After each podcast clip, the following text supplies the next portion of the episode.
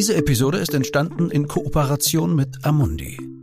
Marketinginformation. Bitte lesen Sie den Prospekt und das Kundeninformationsdokument, bevor Sie eine endgültige Anlageentscheidung treffen. Meine Damen und Herren, herzlich willkommen zu unserem heutigen aktuellen ESG-Briefing. Mehr als 200 Milliarden Euro haben Österreicherinnen und Österreicher sowie institutionelle Investoren in Österreich in Investmentfonds angelegt. Rund 60 Milliarden davon entfallen auf ESG-Fonds, also Fonds, die nach nachhaltigen Kriterien veranlagen. Aber was ist eigentlich mit den anderen? Dürfen die alles? Darüber möchte ich mit heute mit Bernhard Greifneder sprechen.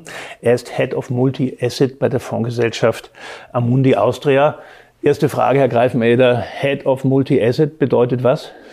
Ja, danke äh, für die, für die Einladung. Äh, was bedeutet Head of Multi-Asset? Ähm, das bedeutet, dass wir einen Bereich haben in Amundi Österreich, der sich hauptsächlich mit Mischfonds beschäftigt. Mischfonds, das sind Fonds, die sowohl Bonds als auch Aktien investieren. Äh, und äh, dieser Mischfondsbereich ist einer von den Kernbereichen, wo wir also dieses ESG-Investment auch gestartet haben mhm. in Wien. Ja. Amundi hat eine Vielzahl von Fonds, die nach ESG-Kriterien anlegen. Das ist die Ethikfamilie vor allen Dingen. Aber was machen die anderen? Dürfen die alles? Hm. Tut ihr in den anderen Fonds dann das, was ihr in den ESG-Fonds nicht dürft? Nein, das ist natürlich nicht der Fall. Und zwar aus mehreren Gründen. Ähm, es ist einerseits ist es so, dass äh, alle unsere Fondsmanager äh, ESG-Fondsmanager sind. Ja, also es ist nicht so, dass ESG eine besondere Ecke bei uns ist, äh, wo also exotische Fondsmanager sitzen, die sich mit ESG beschäftigen, sondern es ist die Philosophie von Amundi, dass ESG quasi in jeden Bereich einfließt. Ja, und das betrifft sowohl das, den Fondsmanager als auch natürlich die, äh, die Fonds selbst. Es wird jeder Fonds von uns, für, jeden, für jedes Investment in jeden Fonds von uns gibt es ein ESG-Rating. Ähm, das heißt, wir bewerten das, von Analysten bei uns im Haus werden das bewertet äh, und diese Bewertungen geben uns Aus, Auskunft darüber, wie äh, gut ist unter Anführungszeichen ist der in Bezug auf ESG-Werte. Jetzt ist es so, dass bei allen aktiven Fonds, ja, auch wenn nicht ESG oben steht, ist es so, dass wir besonders schlechte ESG-Werte automatisch vermeiden. Mhm. Ja, also so das heißt, die Unternehmen fallen unten raus? Die fallen dann unten aus, die sind dann nicht investierbar. Ja. Warum schränken Sie sich so ein? Hm. Das bewusst ein, und sind so streng und verkleinern ihr, ihr Anlageuniversum. Das ist eine, eigentlich eine philosophische Frage, äh, warum ESG-Investment? Ja? Und zwar, es gibt eigentlich zwei Aspekte. Ja, der eine Aspekt das, äh, ist der Aspekt, dass wir durch das Nicht-Investieren in Aktien oder Anleihen von Unternehmen ja, äh, einerseits die Liquidität am Aktienmarkt von diesem, diesem Unternehmen entziehen und positiven Unternehmen hinzufügen. Dadurch ist diese Aktie besser handelbar, leichter handelbar. Andererseits, äh, wenn wir das Unternehmen ausschließen bei Anleihenkäufen, ja, äh, verhindern wir da die Investier äh, Finanzierung von diesen Unternehmen. Ja, macht es ihnen schwieriger. Das ist einmal dieser eine wirklich Finanzmarktaspekt. Und der zweite Aspekt ist natürlich kundenseitig. Ja, der Kunde kann sicher sein, okay, wenn er sich in einem Mundifo kauft, dann werden dort keine Splitterbombenproduzenten drinnen sein oder Personenminenproduzenten. Ja. Funktioniert das auch in erster Linie auf Basis von Ausschlusskriterien, dass Sie eben sagen, Sie haben gesagt, ja. Splitterbomben, ja. es ist wahrscheinlich Glücksspiel, Pornografie, all diese Dinge äh, sind ausgeschlossen. Ist das die Basis? Es gibt natürlich einerseits diese harten Ausschlusskriterien, die sind jetzt bei uns äh, zum Beispiel eben Waffen, äh, Tabak, äh, Kohle, ja, das sind harte Ausschlusskriterien, äh, wo wir also, wenn ein Unternehmen einen gewissen Prozentsatz von Einkommen aus diesen Kategorien Kategorien macht, ist es ausgeschlossen zu investieren. Ja. Äh, aber das ist nicht die ganze Wahrheit. In Wirklichkeit ist dieses Ausschließen von Unternehmen sollte eigentlich der letzte Schritt sein. Ja. Davor passiert ein, ein Ranking der Unternehmen. Das heißt, ähm, wir analysieren diese Unternehmen, äh, kriegen da ein, eine Score für, für jeden Unternehmen da zugewiesen und dieses Score, sort, nach die kann man sortieren und da sieht man also, welche von den Unternehmen sind besonders äh, ESG-freundlich, welche sind weniger ESG-freundlich. Und äh, es werden dann natürlich die weniger ESG-freundlichen, werden weniger stark investiert als die ESG-freundlichen Unternehmen.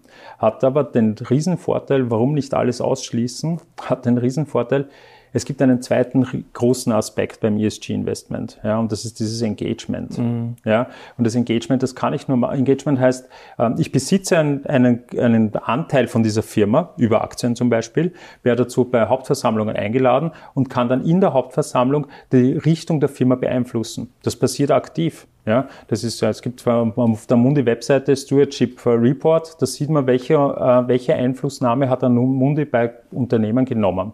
Und wir sind damit erfolgreich. Ja. Können Sie ein Beispiel dafür nennen? Bei diesen Hauptversammlungen wird nicht nur über die Richtung der Firma abgestimmt, sondern auch über hm, zum Beispiel die Bonifizierung vom äh, Aufsicht, äh, von den Geschäftsführern.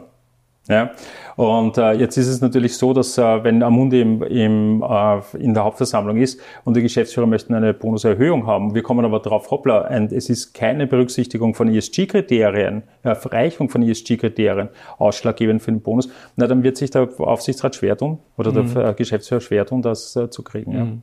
Bewerten Sie nur Unternehmen, äh, Herr Greifen, oder, oder auch Länder? Ich denke zum Beispiel an den Bereich Staatsanleihen, äh, wo ich ja in Länder investiere. Ja, also wir haben das Unternehmenssystem ja, mit verschiedenen Kriterien haben wir auch auf Länder übertragen. Ja, das sind insgesamt 40 Kriterien, die wir uns bei den Ländern anschauen, äh, wo wir dann auch bei den Ländern Ratings machen. Das sind äh, Sachen wie Einhaltung der Menschenrechte, äh, Korruption, fließen da ein, werden die, diese Länder werden aufgrund dessen gerankt.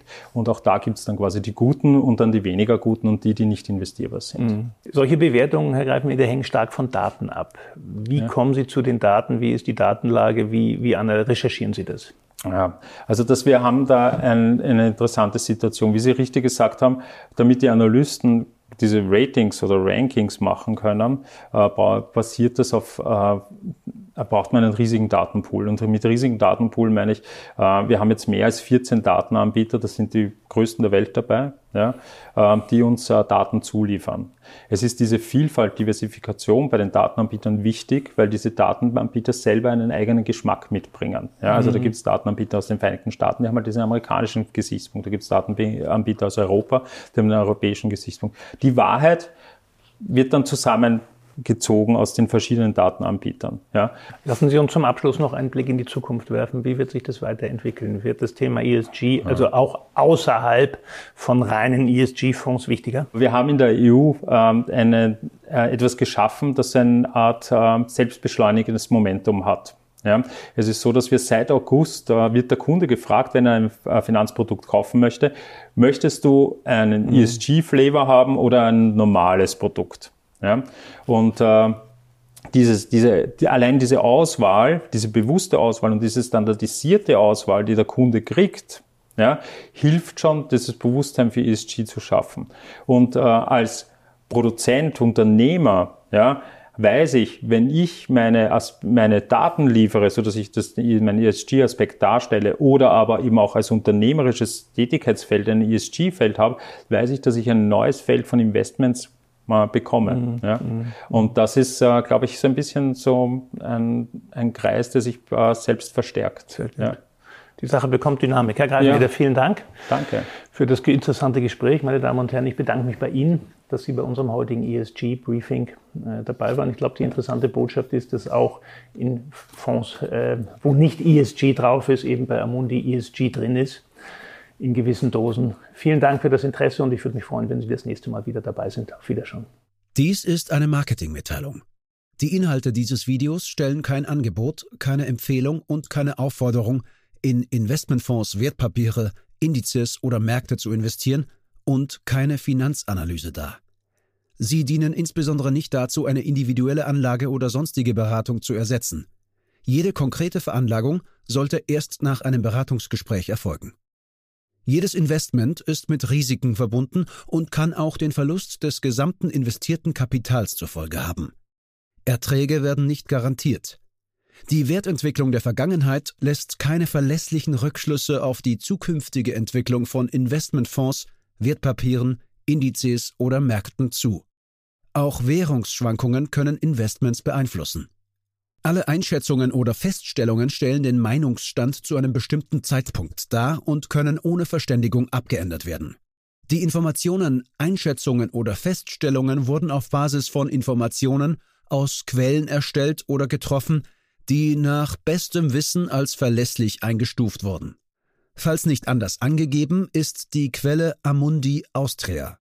Es wird jedoch weder ausdrücklich noch implizit eine Aussage oder Zusicherung über die Richtigkeit oder Vollständigkeit abgegeben. Amundi Austria übernimmt daher keine Haftung für jeglichen Verlust, der direkt oder indirekt aus der Verwertung jeglicher in diesem Video enthaltenen Information entsteht. Stand der Informationen Oktober 2022. Die Kundeninformationsdokumente und die Prospekte bzw. Informationen für Anleger gemäß Paragraph 21 AIFMG der von Amundi in Österreich öffentlich angebotenen Investmentfonds stehen den Interessenten in deutscher bzw. englischer Sprache in ihrer aktuellen Fassung unter www.amundi.at kostenlos zur Verfügung.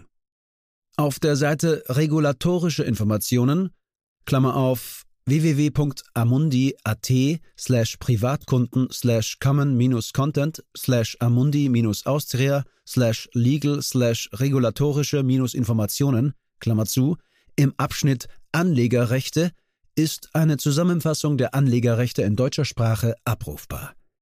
Wir weisen darauf hin, dass Amundi Austria beschließen kann, die Vorkehrungen, die getroffen wurden, um den Vertrieb in einem Mitgliedstaat der EU sicherzustellen, aufzuheben. Informationen zu nachhaltigkeitsbezogenen Aspekten finden Sie unter www.amundi.at slash Privatkunden slash nachhaltig investieren slash Überblick.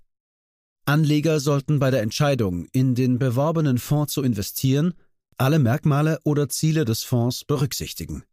Dieses Video richtet sich ausschließlich an Privatanleger und professionelle Kunden mit Wohnsitz bzw. Sitz in Österreich und ist nicht für US-Persons gemäß Regulation S des US Securities Act von 1933 bestimmt. Amundi, eine französische Aktiengesellschaft, Klammer auf, Société par Action Simplifiée, Klammer zu, und von der französischen Finanzmarktaufsicht, Klammer auf, Autorité des Marchés Financiers, kurz AMF, Klammer zu, unter der Nummer GP 04000036 als Fondsgesellschaft zugelassen. Eingetragener Firmensitz ist Boulevard Pasteur Nummer 90, 75015 Paris, Frankreich. 437574452 RCS Paris. www.amundi.com